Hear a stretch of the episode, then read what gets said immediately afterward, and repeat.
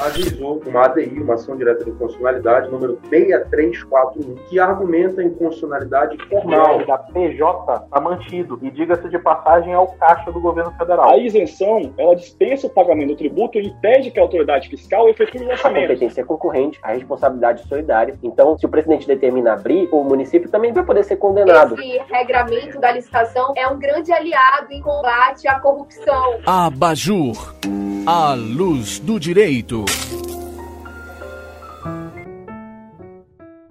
Muito bem, senhoras e senhores, bom dia, boa tarde, boa noite, boa madrugada. Eu sou Marcos Menezes, esse é mais um episódio do Abaju. Aqui você sabe que tem análise com bate-papo e argumentação jurídica. Muito obrigado a você que está nos escutando agora no Spotify, no Deezer, no SoundCloud, no Apple Podcast, no Google Podcast, no Anchor, no Breaker. Estamos em todos os principais agregadores aí da internet. Se você ainda não segue o Abaju, na conta do Instagram, bota para seguir lá o arroba Ligue o Abajur, tá bom? Porque hoje a gente vai tratar de um assunto diferente do que a gente está acostumado a trazer aqui no Abajur. Hoje eu quero falar com os colegas concurseiros, sobretudo aqueles que têm é, foco na, na, carreira policial, na carreira de Delta Civil. Quero falar com quem quer ser delegado civil. E para isso eu estou com três colegas especialíssimos aqui, três colegas muito queridos, mulheres fantásticas, né, que agregam muito conhecimento, cada uma na sua rede, né, e vão estar tá agregando aqui com a gente também. Eu espero que uma inspiração, né, para você que está nos escutando, que quer seguir a carreira de delegado, tá bom? E eu começo apresentando aqui, por ordem alfabética, a doutora Daniela Botelho, que é minha conterrânea aqui de Manaus. Tudo bem, eu sou a Daniela, nasci em Manaus, Amazonas, mas atualmente eu moro em São Paulo, porque em fevereiro de 2020 eu tomei posse como delegada de polícia do estado de São Paulo e me considero completamente realizada de ter conseguido chegar lá, nesse que era o meu objetivo. Muito bem, também está aqui comigo a doutora Luana Davi, gente boníssima, uma delegada muito querida, né, que vai agregar bastante aqui para a gente hoje. E aí, Luana, tudo bom? Olá, tudo bem com vocês? Gente, muito prazer, né? Uma honra receber esse convite e agradeço principalmente, não poderia deixar de falar, é, ao Abajur mesmo por essa liga feminina aqui nessa, nessa tarde, nesse dia. Essa representatividade dentro do mundo policial é de grande valia. Para alguns pode não representar nada, mas para a gente significa muito. Sou delegada de polícia no Distrito Federal e é uma honra estar aqui dividindo esse momento com vocês. Muito bem. E também, para completar aqui a nossa bancada, está aqui com a gente a doutora Sabrina Freitas. Tudo bem, Marcos? Gostaria de cumprimentar as meninas também. Para mim é uma honra ter recebido esse convite. É, dividir também esse momento com as colegas, a doutora Luana, que eu já seguia, já acompanhava na época de concurseira, e agora está aqui como colega, com o sonho realizado. A gente forma uma família mesmo, todo mundo deixa a sua casa, deixa a sua família, geralmente quem é de fora, né? Eu sou de Goiás, sou natural de Goiás, a Dani de sou colega, né, de Manaus, sou conterrânea. E a gente se encontra mesmo, são é, encontros de histórias, a gente se identifica, se ajuda nessa fase, é, tanto profissionalmente quanto pessoalmente, na mudança, desde a mudança até os desafios de início de carreira mesmo, então bem bacana. Gente, antes da gente entrar aqui nas questões mais relativas ao concurso de delegado de polícia, né, queria perguntar para vocês sobre o cenário atual. Nós tínhamos um cenário em janeiro esperado de seis provas de delegado que fossem acontecer e acredito fielmente que elas iriam acontecer, né?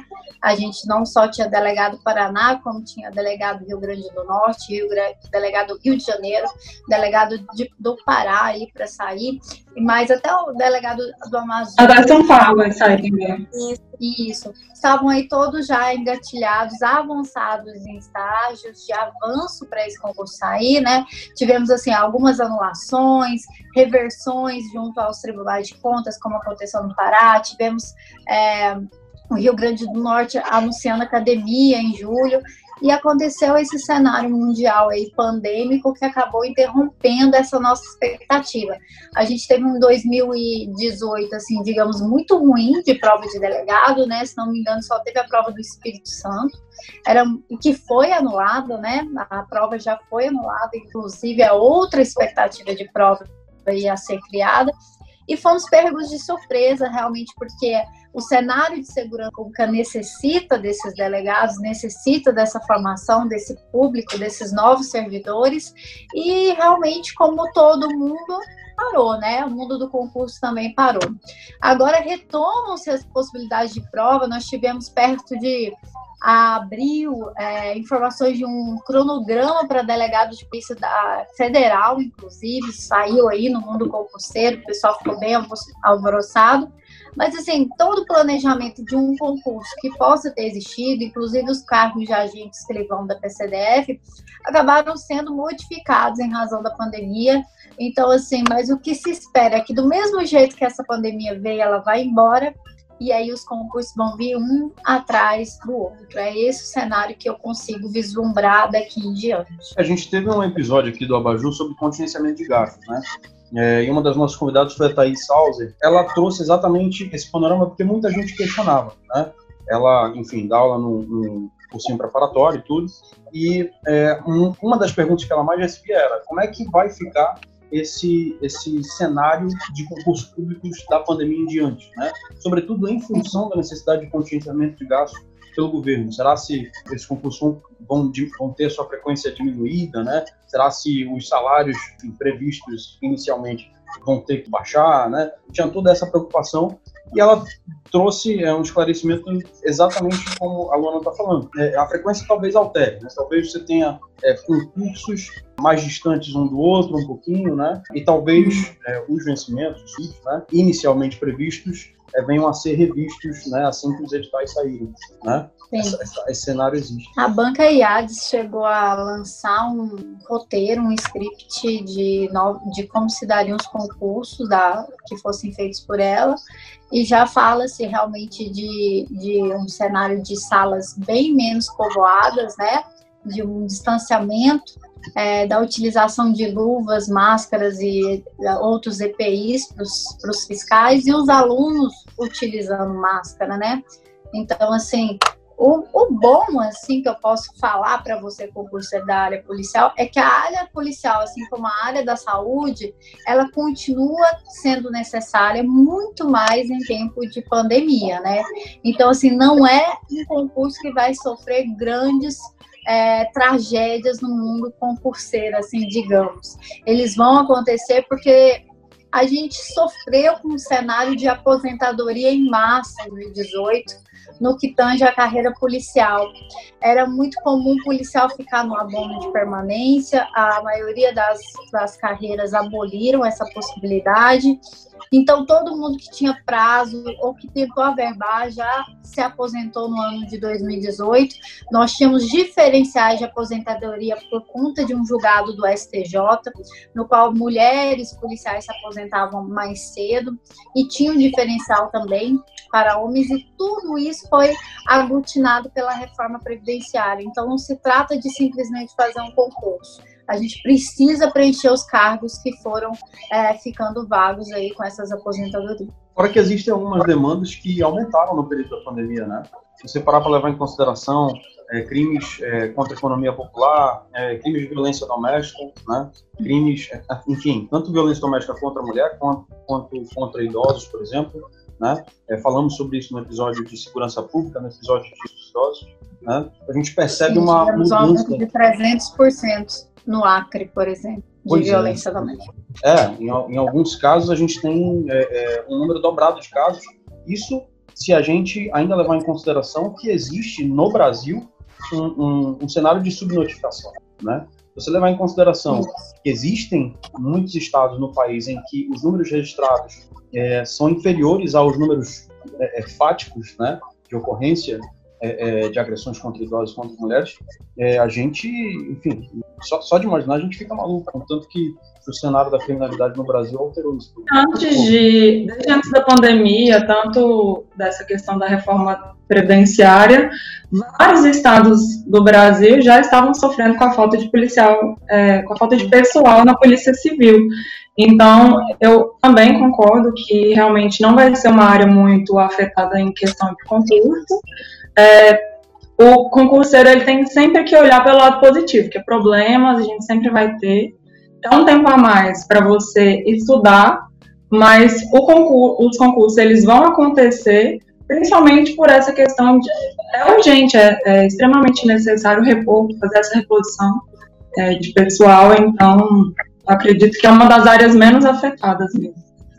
Eu acredito que para 2021 vai ser um grande ano para os concurseiros das áreas policiais, porque esses estados todos aí que estão só esperando né, passar essa situação crítica para voltar a realizar concurso, então vão vir vários de uma vez. Inclusive, acredito que São Paulo está precisando. Tem os remanescentes que também vão ser chamados, ainda assim sobra muita vaga. Então, acredito que é hora de dar o gás mesmo, porque 2021 vai se promete. Mesmo com essa questão do contingenciamento de gastos, os editais continuaram saindo. Por exemplo, Paraná saiu. A prova ela não se realizou, mas por essas questões sanitárias, mas não foi por questão de contingenciamento de gastos. Então, os editais continuaram saindo. Saiu aí PCDF, mesmo durante é, esse evento da pandemia. Então, você tem que olhar por esse lado também.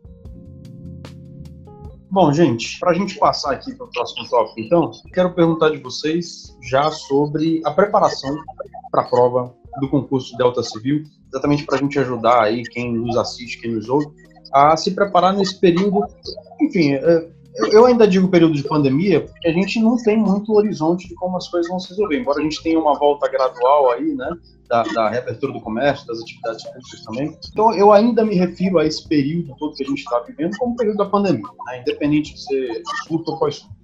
Eu pergunto para vocês o seguinte: uma dificuldade que as pessoas têm, né, de uma forma geral, e isso não só para o concurso delegado, mas também para outros concursos, é começar, né? Pessoas que não tinham o hábito de estudar para concurso público, pessoas que já estudavam para concurso público, mas não especificamente para a carreira de delegado.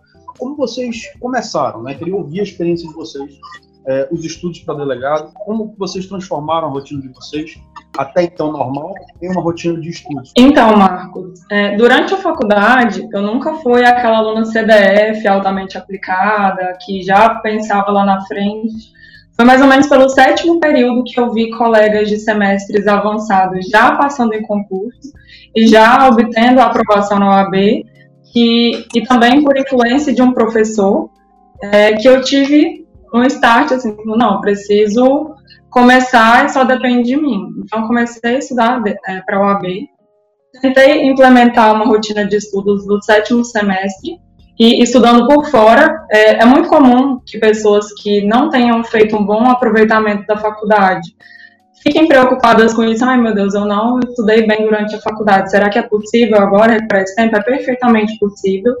Eu acho que, inclusive, a maioria das pessoas não faz esse bom aproveitamento na faculdade.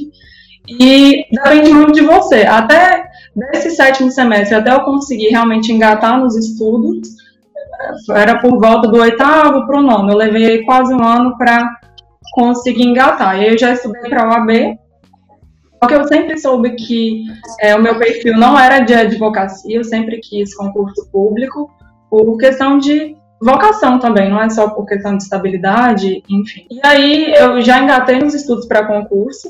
Quando eu saí da faculdade, eu passei um período só pesquisando o melhor método de estudos eu acredito que antigamente a dificuldade das pessoas era de encontrar materiais. Hoje em dia a gente sofre com o excesso de materiais, de, o excesso de métodos.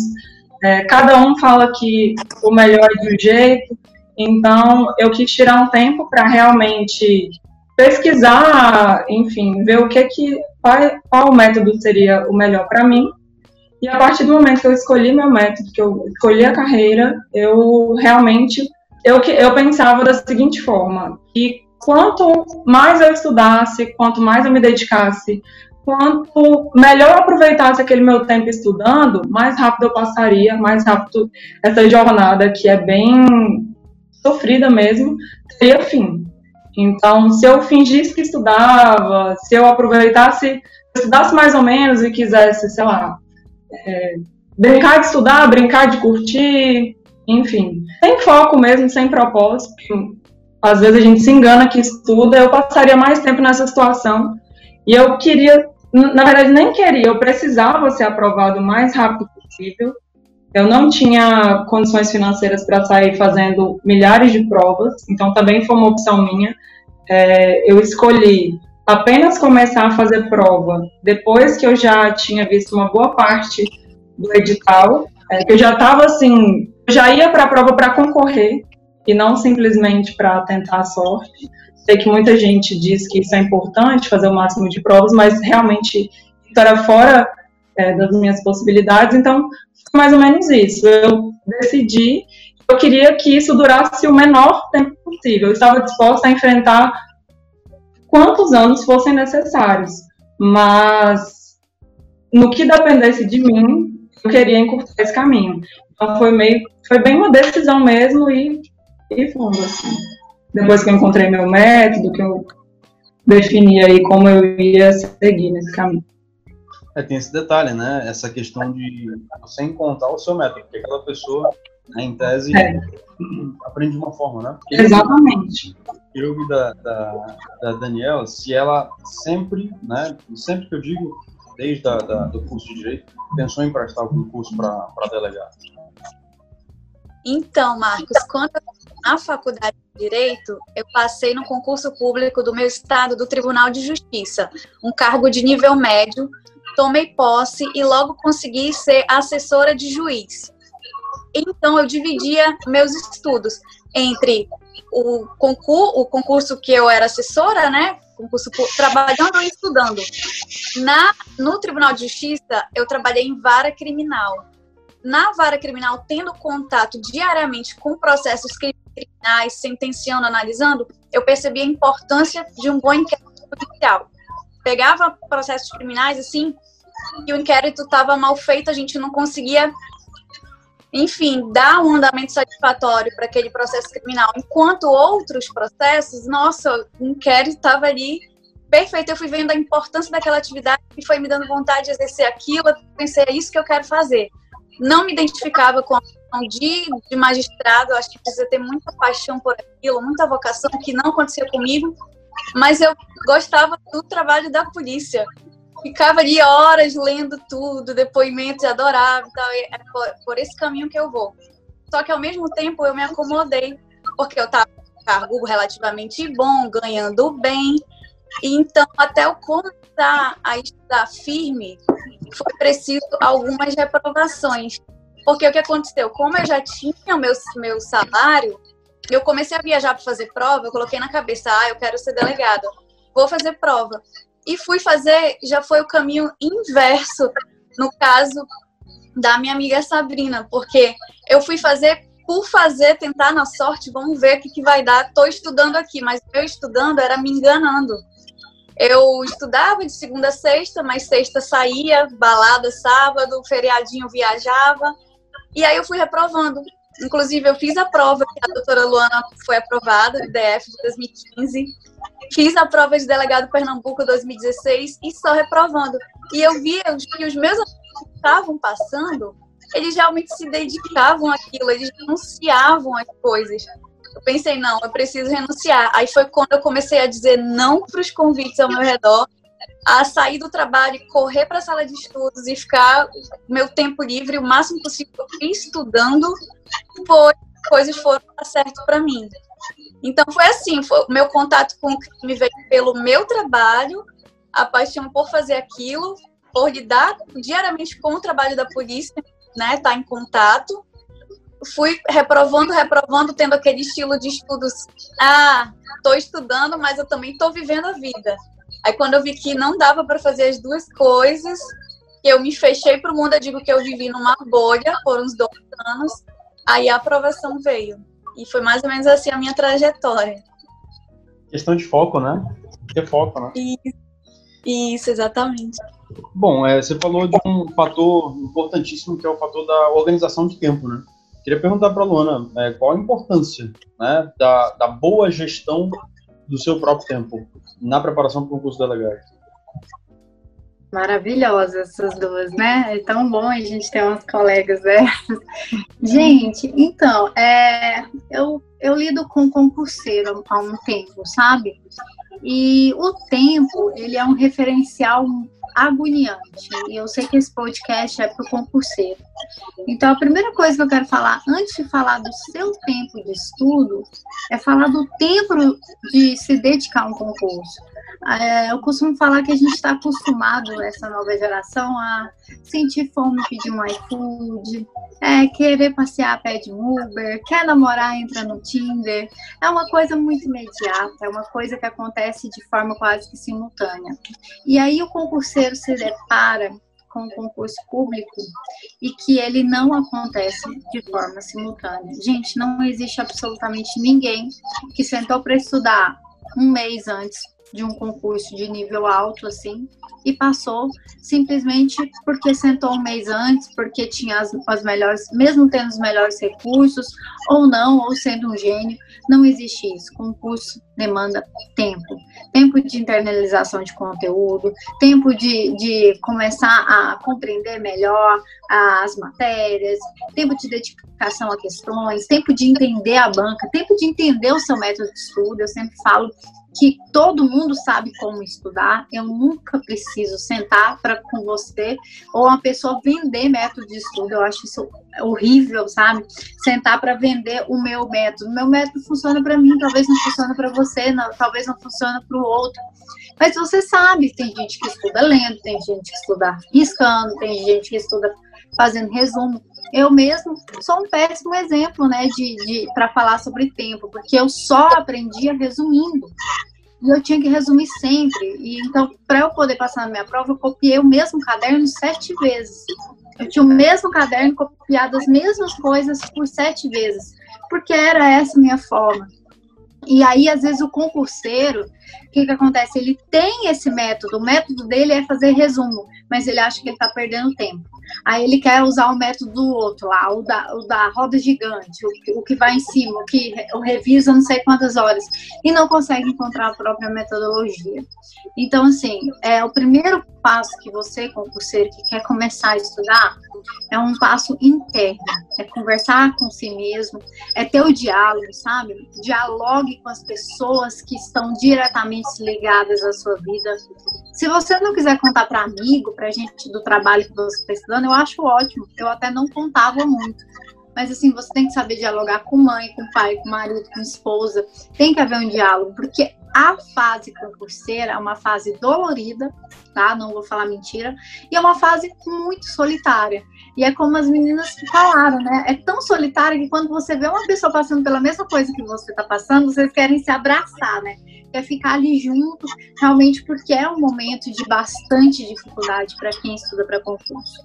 E aí, quando você internaliza essas questões, descobre que passar no concurso ele demanda tempo, ele demanda reprovação, sabe? A gente está com uma geração de concurseiro que não sabe lidar com uma reprovação, apaixona numa prova, ah, essa é a prova da minha vida, tem que ser essa prova, se não for essa prova eu vou morrer. Fica apaixonado pela prova, vem a frustração e não estuda mais, vem angústia, vem agonia. Nós temos muito concurseiros precisando de terapia, é, voltando a recursos de medicação, isso eu não estou mentindo, quem é da área concurseira sabe o que eu estou falando. Então, assim, é uma geração um pouco doente, né? Essa que é a verdade. E doente em fazer as coisas acontecerem fora do tempo. Agora, quanto ao tempo de estudo, eu falo assim, cada um tem que saber o que tem. E muito mais importante do que a quantidade de estudo é a sua qualidade de estudo. Eu lido com alunos que têm quatro horas de estudo e apresentam para mim resultados incríveis.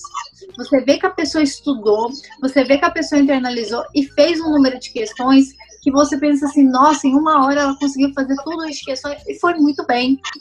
E ao contrário, eu tenho alunos que têm o dia todo livre e não conseguem render no estudo. Estuda seis horas num dia, três horas no outro, no outro dia faz dez horas de estudo. Não tem uma constância, não tem uma qualidade de estudo, os resultados são ruins.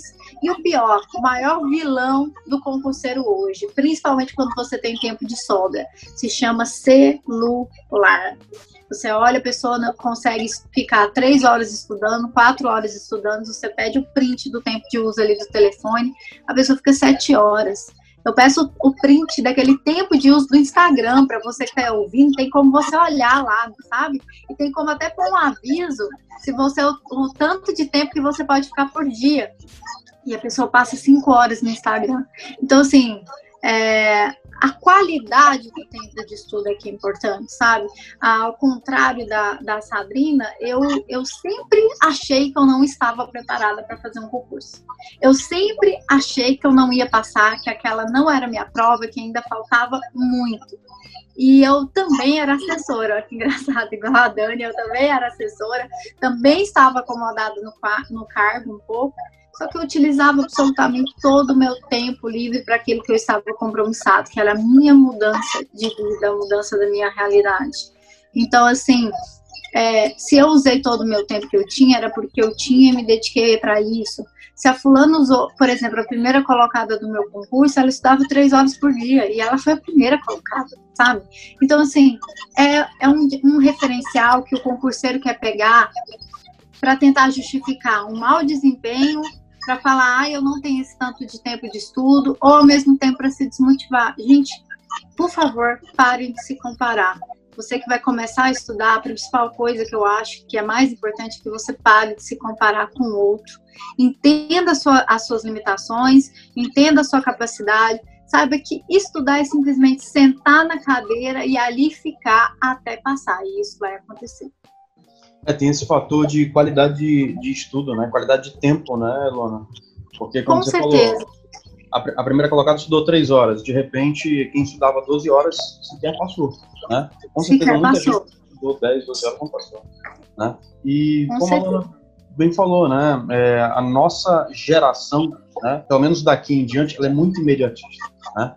Tem que ter uma questão de, de trabalho psicológico. Né? E sobre essa questão de, de preparação no começo do concurso, queria perguntar de vocês o seguinte: sobre esses métodos de estudo, queria que vocês é, traçassem um paralelo entre alguns métodos de estudo, como, por exemplo, é, videoaulas, resumos, questões. É possível alguém se valer de todos, é, é todas essas ferramentas de estudo? Qual a dificuldade que uma pessoa que está começando vai ter para balancear essas ferramentas?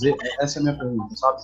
Porque eu percebo que muita gente assiste só videoaula, mas não, não revisa e não resolve questão. É claro que cada um vai ter seu método, como vocês bem mencionaram, né? É, mas o meu modo de ver me parece um estudo incompleto, né? Porque questões e revisão são, na minha humilde opinião, um fator importantíssimo, não só para o concurso de delegado, como para outros concursos. Né? Queria perguntar de vocês, a opinião de vocês sobre isso. Né? Como que dá para balancear essas ferramentas? Na minha opinião, o estudo é muito também autoconhecimento. Qual é a melhor forma que eu aprendo? Eu, por exemplo, usei a videoaula no começo dos meus estudos, quando eu não tinha tido nenhum contato com aquela matéria, nunca vi na faculdade medicina legal. Como eu vou aprender medicina legal? Foi com videoaula. Mas, ao mesmo tempo, com matérias que eu já tinha base, como, por exemplo, direito penal, já tinha. Então, na videoaula, eu ficava desconcentrada. Então, é um autoconhecimento. Eu percebi que aquilo não funcionava para mim, mas eu tenho amigos que passaram, que hoje são delegados, que estudaram todas as matérias por videoaula, porque se davam melhor. Eu percebi que para mim era lendo a videoaula no começo, quando eu não tinha tido nenhum contato ou pouco com a matéria, e eu cheguei já no ponto, fui passando por etapas, né? Videoaula, depois comecei a pegar a sinopse. Eu sei que eu cheguei ao ponto de, no concurso que eu passei em São Paulo, eu estava só no estudo através de questões. Então, eu vi meu edital quase que inteiro por questões. E arriscando os tópicos do edital conforme eu ia resolvendo questões sobre aquele assunto. E eu vi que era o jeito, era o jeito que eu mais aprendia, mas é autoconhecimento. A forma que dá certo para mim não significa que vai dar certo para outra pessoa, porque outra pessoa pode aprender melhor ouvindo, ou lendo, ou ensinando, enfim. Para mim é muito autoconhecimento, é testando formas até você encontrar a sua. É, nisso daí eu concordo muito com a Dani, inclusive justamente por essa oportunidade aqui, que temos pessoas que foram aprovadas em concurso, cada uma com o seu método, cada uma da sua forma, e no final o resultado foi o mesmo. Então, caminhos diferentes, mas que vão levar ao mesmo lugar se você fizer com determinação, com foco e aprovação. É, só fazendo a observação da questão de que eu não fazia prova, não é que quando eu comecei fazer, eu não me sentia preparada, eu nunca me senti, pelo contrário, ao final das provas, minha família já falava, porque eu fiz Minas, fiz São Paulo, e os dois eu conciliei as fases do concurso. Mas eu sempre saía da prova achando que tinha dado tudo errado, que não era minha prova. Minha família falava que no dia que eu chegasse falando que deu tudo certo, eles iam achar que eu reprovei, porque, enfim, já era um ritual eu chegar em casa e ficar de luto. Porque, enfim, para eles, eles falam, não, no dia que você chegar aqui e falar que deu certo, a gente vai preocupar que você reprovou. Porque eu chegava e ficava de luto, e um dia só de Netflix, não falava com quase ninguém. Eu, ai, acabou a chance da minha vida. Mas, assim, o critério que eu usei foi mais objetivo mesmo.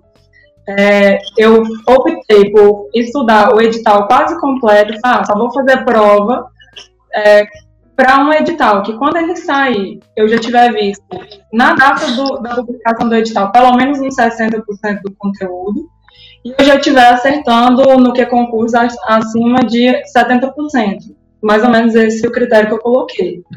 E aí, é, quando saiu Minas, Minas coincidiu perfeitamente com o que eu estudava, e foi aí que eu decidi fazer a prova de Minas. Mas antes de Minas, eu deixei de fazer umas oito provas. O que entra também na questão do imediatismo, que a Luana falou, porque é, é muito ruim, a gente tem sempre aquela sensação, meu Deus, mas eu vou perder essa chance. Ah, e se não sair nenhum edital? Gente, sabe, pode ter fé que vai sair, vai ter um outro edital.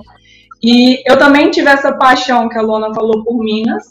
Só que em Minas eu fiquei no cadastro de reserva, é, fui aprovada em todas as fases, mas estou no cadastro de reserva para ser chamada em breve agora. Eu não teria nem concluído o concurso de São Paulo se eu tivesse ficado bem colocado em Minas. Hoje eu vejo que São Paulo é uma excelente opção para mim. Então, essa, é, também fazendo um, um, uma confirmação aí desse comentário que a Luana falou de não se apaixonar pela prova. Às vezes a gente tem ou um preconceito ou uma paixão pelo Estado, é, sem a gente conhecer bem. E aí, depois que, quando a coisa acontece, como é para acontecer, porque eu também tenho essa, esse pensamento de que a aprovação chega quando ela tem que chegar, quando é para ser sua prova e pronto. E aí você vê que o que aconteceu foi bem melhor.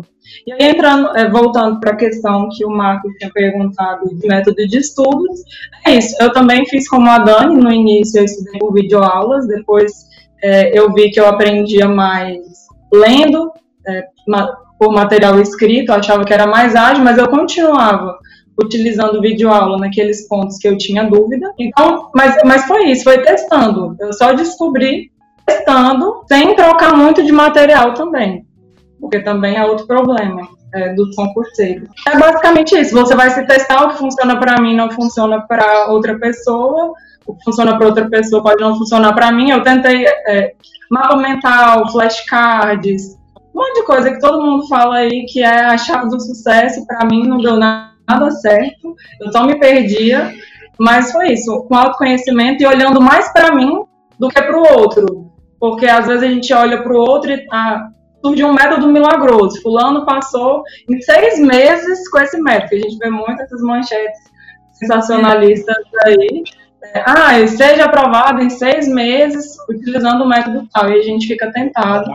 Mas não tem milagre. Nesse sentido, né, Sabrina? Oi? É um marketing digital pesado, assim, né? Muito, muito. E não tem milagre, não tem milagre. É bunda na cadeira, como se diz, e muito autoconhecimento. É testando, errando, até você ver que está evoluindo mesmo. Concordo com as meninas plenamente sobre o autoconhecimento aí, de, de buscar realmente o seu método de estudo. É, eu, eu comecei a estudar em 2014 e já estava no boom dos cursinhos, né? Já surgiam cursinhos para todo lado online, só que eu não tinha é, dinheiro, não tinha condições, né, de, de, de ter um cursinho. Então, eu comecei a estudar com o que tinha, né, que era... Eu já contei essa história, que a minha colega, ela tinha condições, então ela copiava a aula do cursinho no caderno e me emprestava o caderno para tirar xerox. É, assim, eu vou falar a mesma dica que eu dou para os meus alunos, porque por mais que a gente fale, ah, cada um procura o seu método, o aluno está ansioso, ele quer, falar, ele quer saber o que, que a gente acha. Eu vou falar o que, que eu acho, tá? Eu vou falar o que eu acho. Depende. A primeira coisa que você tem que ver é quanto tempo falta para sua prova. Primeira coisa. Porque se a sua prova falta muito tempo, dá para você explorar videoaula, dá para você explorar PDF, dá para você agregar o conhecimento. Mas se você tem uma prova igual o Paraná que saiu com três meses, eu acho um pouco tiro no pé você tentar assistir 70 videoaulas de uma só matéria até essa prova. Então, assim, realmente você tem que filtrar o conteúdo vou pela mesma ideia da Dani. Se você nunca viu a matéria, você pegar um PDF, você vai ficar louco, igual a galera aí que tá estudando contabilidade, estatística para a prova da PCDF, tá maluco, né? Nunca viu isso na vida, não vai entender com PDF. Então não precisa ficar dando rodeio, vai para videoaula. Assim, eu gosto, tá engraçado, eu gostava de videoaula para revisar, porque sempre lançava o tal do reta final, aí eu conseguia comprar o reta final que era barato. E aí eu dava play naquele reta final e abria o meu caderninho escutando. Se o professor falasse alguma coisa que eu não tinha no caderno, eu anotava. Então, assim, é, o máximo que eu indico a videoaula mesmo, para quem já tem conhecimento, para quem já venceu o PDF, é para fazer essa revisãozinha mesmo, o professor trazer alguma coisa nova, etc e tal, e, e, descanso mental, porque às vezes só ler o PDF cansa, gente. Você também tem que se conhecer.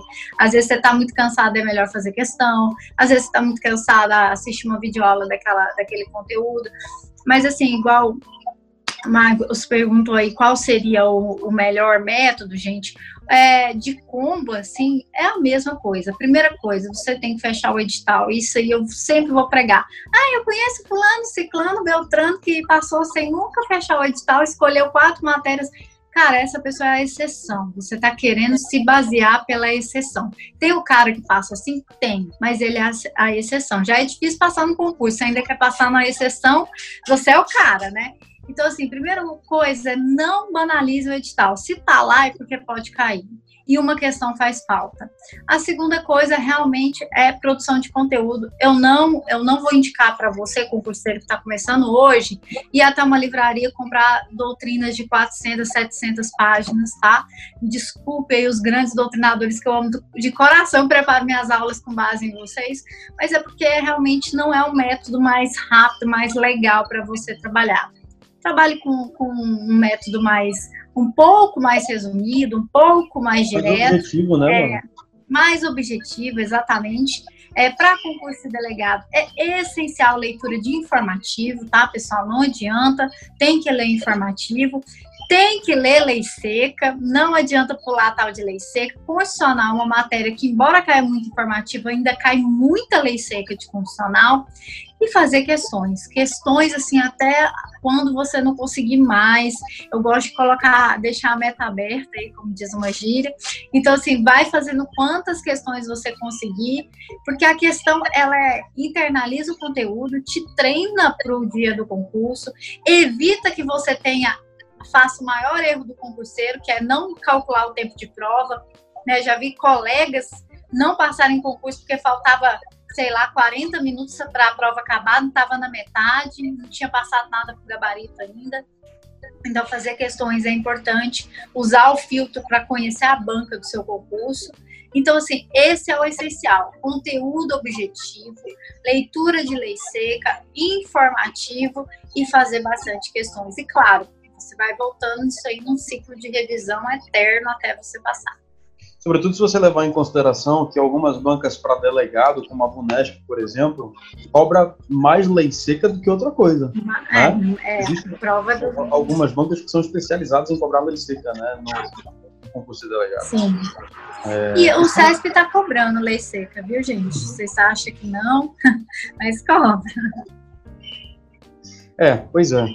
Assim, eu não tenho experiência em, em concurso delegado, né? Assim, eu assino embaixo que vocês falaram sobre não se apaixonar por uma prova. Né? A minha experiência, eu fiz uma prova de analista do PJ do Amazonas aqui em 2013. Né? E cheguei a ser aprovado, mas não me coloquei de forma suficiente para ser chamado, né? E aí fiquei um pouco, um pouco triste que eu tinha me dedicado para aquela prova. Né? Eu tava dois anos me dedicando para aquele edital. E poucos meses depois surgiu o edital do Ministério Público, é, no qual eu passei e estou lá até hoje. Né? Então, assim, se você estudou para um concurso e não conseguiu se dar bem nesse concurso, óbvio, né, sobretudo em se tratando de concurso específico de delegado, né, ou concurso específico, sei lá, de promotor de justiça, concurso específico de estadual e federal, né, concursos de uma carreira em específico, óbvio que o que você estudou para um concurso, você vai aproveitar por, né? Então não tem por que desanimar, não tem por que parar no dia seguinte, né? Eu entendo e, e, e assino embaixo, fazia a, a, mesma coisa que a Sabrina falou, né? Depois da prova, bota um, uma maratona de Netflix, sorvetão de chocolate do lado e um abraço, meu amigo, né? É, cheguei a fazer isso, né? Mas é, por mais que tenha esse dia de, de luto, né? É, no dia seguinte, vamos embora e vamos para tem mais provas por aí que vão exigir. É, eu não lembro se o Mesquita que falou ou algum desses outros youtubers de, de, de concurso, é, mas concursos da mesma carreira, gente, de 70% a 80% do edital se repete. Não sei se a Luana vai ter esse número na experiência dela no seu delegado, né? Mas é. Ele se repete, repete. E assim, há uma, uma questão política, né, no cargo de delegado, essa tentativa aí de, de transformá-lo, transformar a tentativa não, né, já nasceu na 12.830 esse viés de uma carreira jurídica, então vai se repetir. Penal, processo penal, administrativo, constitucional, legislação extravagante sempre, criminologia e medicina legal é uma tendência real civil está caindo, vai continuar caindo, assim como tributário e ambiental. Então tem que encarar, gente. Encarar essas matérias e estudar.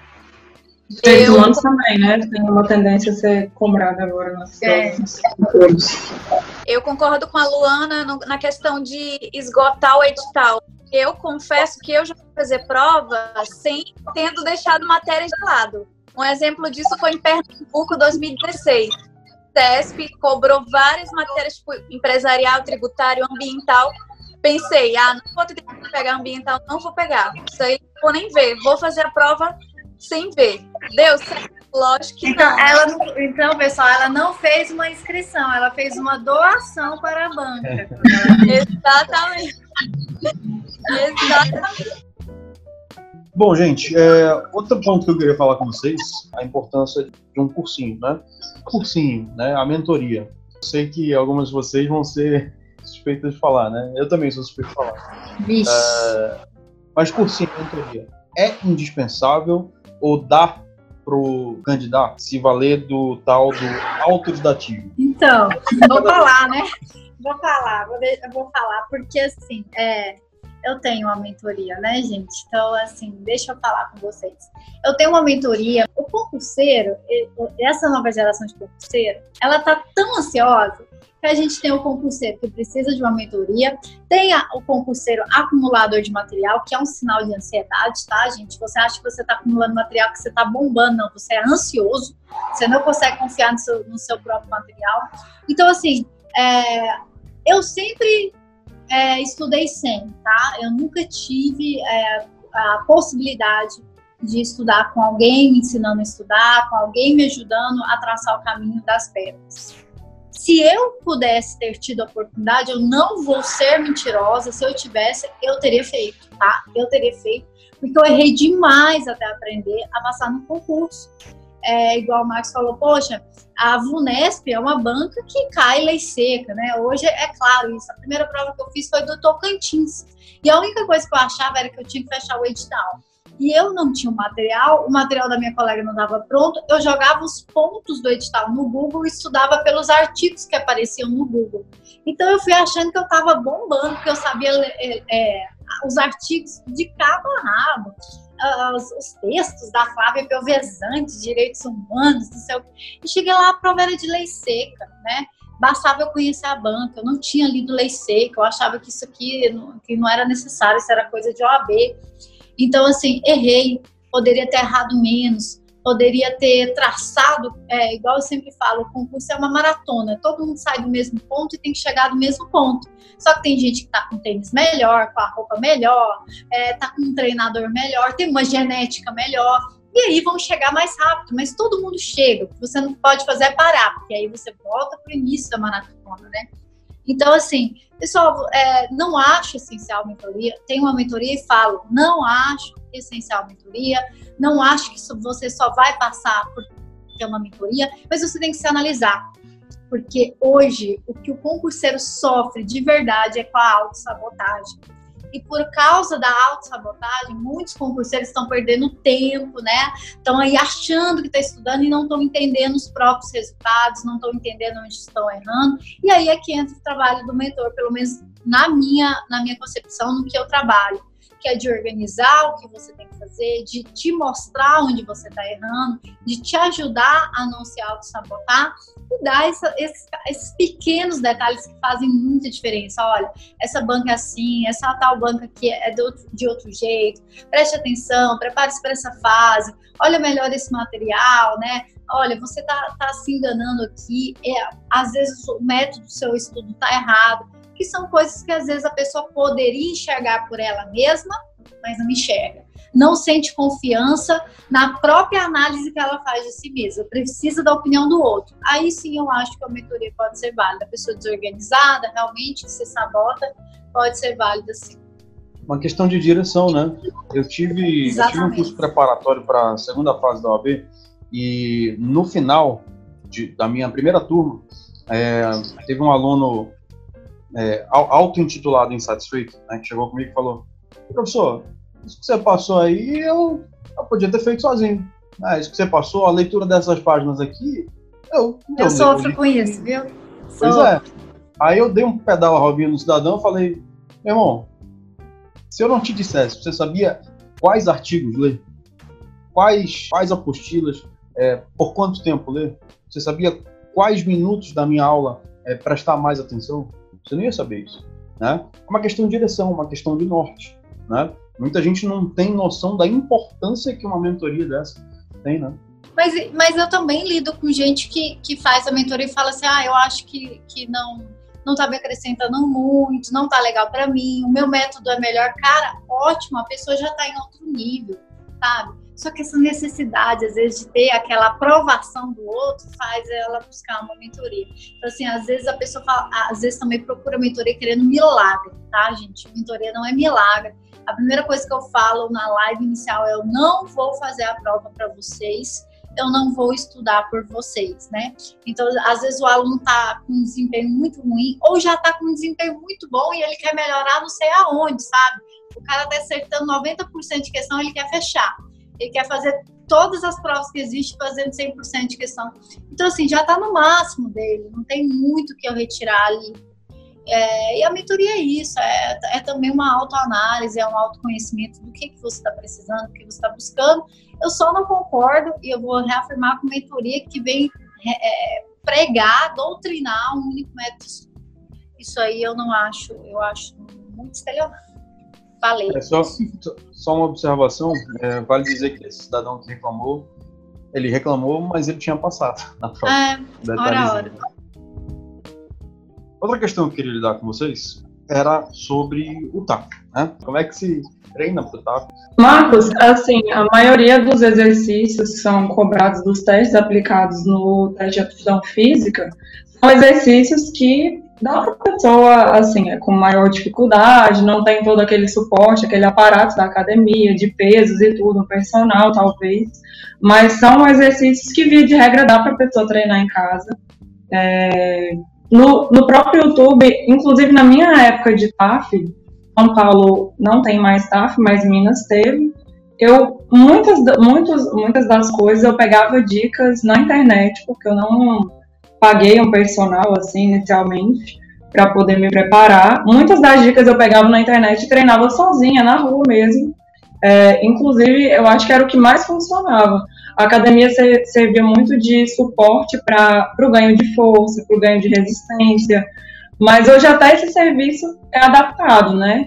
Então, a gente tem que trabalhar com o que a gente tem em mãos. É, se aproveitar aí desses profissionais que estão se disponibilizando a passar treinos online, é, seja de academia, seja especialistas para TAF. E é isso, se adaptar tanto nos estudos quanto na questão do treinamento, para quando a prova sair, para quando o teste vier, a pessoa conseguir aí realizar. Aquela frase que diz que quem vence não é o mais forte, mas o que melhor sobrevive não é o mais forte, mas o que melhor se adapta a mudanças, né? Eu vejo que ela se encaixa muito nesse período. Assim. Talvez a, a, evolução vai ser mais, talvez não, obviamente a evolução vai ser mais lenta, lenta. É, pela falta do suporte da academia, mas é possível e fazendo o que dá, né? Se preparar como dá. Só treino, Ah, não passa raiva, não. Verdade. Não, você fica estudando aí a vida toda e não treina. Aí vai, vai passar raiva, vai gastar dinheiro, vai reprovar. É fazer concurso, gente. Você escolhe a carreira policial. Poxa, vou estudar para concurso de delegado. Primeira coisa que você faz, matricula na academia e faz um plano de saúde, porque é. Como se fosse uma matéria, né? O É. TAF é como se fosse uma matéria essencial, tem que lidar como se fosse uma das matérias do concurso. Imagine se eu, sedentário pra caramba antes, fosse deixar pra fazer a corrida, flexão e tudo mais perto do concurso. Teria passado. Comecei bem antes. Quase não passei. É isso aí. É, bom, para a gente ir caminhando aqui para finalmente, quero perguntar de vocês, para a gente fechar, ah, qual a emoção de ser aprovado, qual a emoção de passar por todas essas fases, e depois ah, a Luana pode falar um pouquinho sobre como é que está na frente né, de, um- de um- uma instituição tão importante para a sociedade como é ah, uma delegacia. Nossa, é uma sensação de eu conseguir, é um alívio no peito, é um misto de coisas que não tem como escrever, só vivendo mesmo. Va- Vale a pena. Todo aquele seu esforço, aquela sua renúncia, aqueles nãos que você disse, parece que fizeram sentido no dia da tua posse. Tudo fez sentido, tudo ficou para trás e vale muito a pena a experiência da academia de polícia. Você estaria com gente do Brasil inteiro que se esforçou, que se dedicou tanto quanto você, que sabe as dores que você viveu para estarem ali. Então, é um universo novo que eu estou descobrindo agora. E no meio de uma pandemia, a nossa turma ainda ficou marcada por estar no meio do, do coronavírus. Mas já fiz amizades assim como a Sabrina, por exemplo, que eu sei que é pro resto da vida. É um encontro de, de vida e alma aquela sensação de finalmente vou fazer uma coisa que eu amo. Isso aí paga qualquer coisa. É, a minha sensação é a mesma, é, de muita gratidão, muita emoção. O momento da posse é indescritível, porque mesmo quando, mesmo depois de aprovada, eu ficava, ai meu Deus, eu só vou acreditar, só vou me sentir mesmo quando eu assinar o termo de posse. E é uma sensação assim que nada paga, é, vale cada noite estudando, vale cada saída que você deixou para lá. Tudo isso você vai ter e com possibilidades melhores ainda depois da posse. É, não tem preço você escolher sua moradia, você organizar seu cantinho. Eu e a Dani, a gente está nessa fase agora. Trocar aí decoração, né? Trocar experiências, as aulas, cada aula sobre inquérito policial, sobre abordagem, cada. é, você vai realmente vivendo um sonho e, e, e tem essa sensação de sonho. Parece que o tempo tem essa sensação o tempo todo de sonho. Ah, eu ainda estou num sonho, porque é muito gostoso.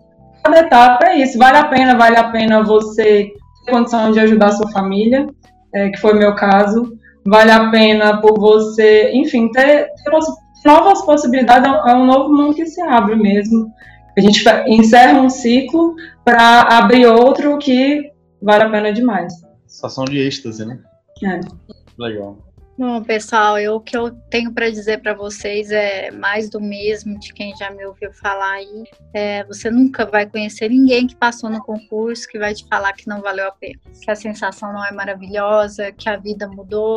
Por mais que talvez assim é, tenha decepções no andar da carruagem, na algumas, é, algumas, algumas diferenças entre o mundo ideal e o mundo real mas não tem ninguém que vai falar que não é, não foi extraordinário, que não valeu a pena. E assim, eu sempre falo que se talvez eu soubesse que o quanto é bom, eu teria me dedicado mais ainda, e mais ainda, e mais ainda, é, além do que eu achava que estava me dedicando. Aquela sensação daquele seu colega que sempre vê seu nome lá no Diário Oficial antes de você e te liga para falar: você passou. Essa sensação, gente, ela é indescritível. Ela ela, ela te rasga, ela muda você por dentro. E a polícia, ela te muda. É, eu sei que tem gente que faz concurso para polícia porque é o concurso que está tendo, talvez. E você pode até fazer isso. Eu não vou te julgar, não. Cada um sabe as delícias e as dores de ser o que é, mas a polícia ela te marca de uma maneira muito forte.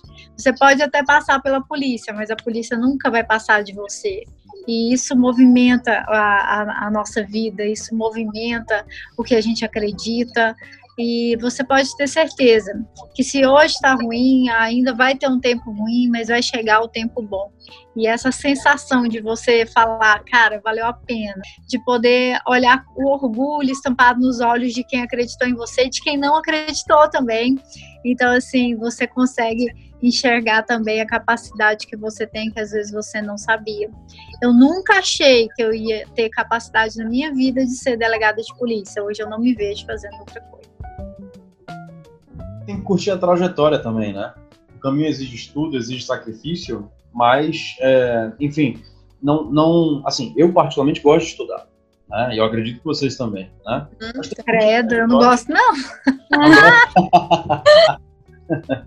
Gente, é, sou sincera. A quem seja doido que nem eu e gosta de estudar. Eu particularmente gosto de estudar. Eu acho que tem que curtir a trajetória. É, é difícil, exige sacrifício, mas, enfim, é, faz parte, né? E a recompensa é, é essa sensação de êxtase que a, que a Sabrina retratou.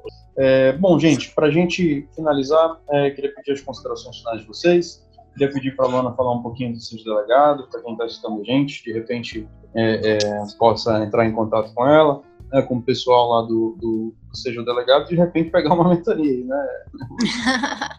é, pessoal aí que ah, escutou o que eu disse sobre mentoria, se encaixa nessa situação, realmente vê que precisa de uma orientação melhor, que talvez está se sabotando, que não está entendendo o porquê dos resultados que está se obtendo. Ah, eu e a Larissa Neves, que é delegada de Conselho Federal, nós temos uma mentoria, chama Seja Delegado, Instagram é arroba Seja Delegado, é, onde a gente conta com a preparação exclusivamente para o cargo de delegado, uma, uma preparação eh, de orientação de uma forma muito muito individual, muito intimista, é, no qual a gente consegue dar um feedback para aquele aluno semanalmente, analisar os seus resultados e graduando aí o crescimento dele e sendo muito sincero, falando onde não está não tá acertando, onde está acertando, elogios, bastante broncas, mas muitas aprovações, e é o que está dando certo. Então, quem tiver interesse, gente, eu, eu me sinto honrada de ter tido esse espaço aí para convidá-los a conhecer e, e conhecer o meu trabalho. Era o mínimo que eu estava te devendo, né, Luana? Eu chamei a Luana em cima da hora ontem. Tanto que quando eu tinha falado com, a, com as meninas, né, com a, com a, Dani e com a Sabina, eu nem tinha falado que a Luana ia participar com a gente, né? Eu falei que ela em cima da hora e ela gentilmente atendeu o nosso. Foi a última opção, gente. Lamentável. Não, imagina, que isso. Que isso. Eu já tinha te chamado antes para falar de um outro assunto, nem lembro. Foi um assunto que a gente acabou tratando com, com outros convidados, você não podia na época, né? É, aí eu falei, pô, vou chamar a Luana de novo, mas agora para falar da, da, do concurso de delegado. Que bom, gente, que bom. Eu adorei. É sempre uma honra. A gente tem contado com convidados bem legais aqui no Abaju. E quero agradecer a você que nos assistiu, a você que nos ouviu. É, não se esqueça, é, odeio fazer esse papel de, de emitido a youtuber, mas eu tenho que fazer. É, desde seu like, comente, compartilhe. Mas acima de qualquer coisa, compartilhe. Compartilhe, mande para as pessoas que você acha que pode tirar proveito desse conteúdo, manda para aquele seu amigo né, que vai fazer prova de delegado, que está estudando para prova de delegado, tá? E para mim foi um prazer receber vocês aqui. O Abaju está sempre de portas abertas. Espero que a gente possa contar com vocês para de repente falar no futuro né, de direito penal, direito processual penal, legislação penal de extravagante, enfim, né, algum assunto é, com o qual vocês lidem no dia a dia de vocês. Muito obrigado a todo mundo. Obrigada. Eu que agradeço. Do Abaju.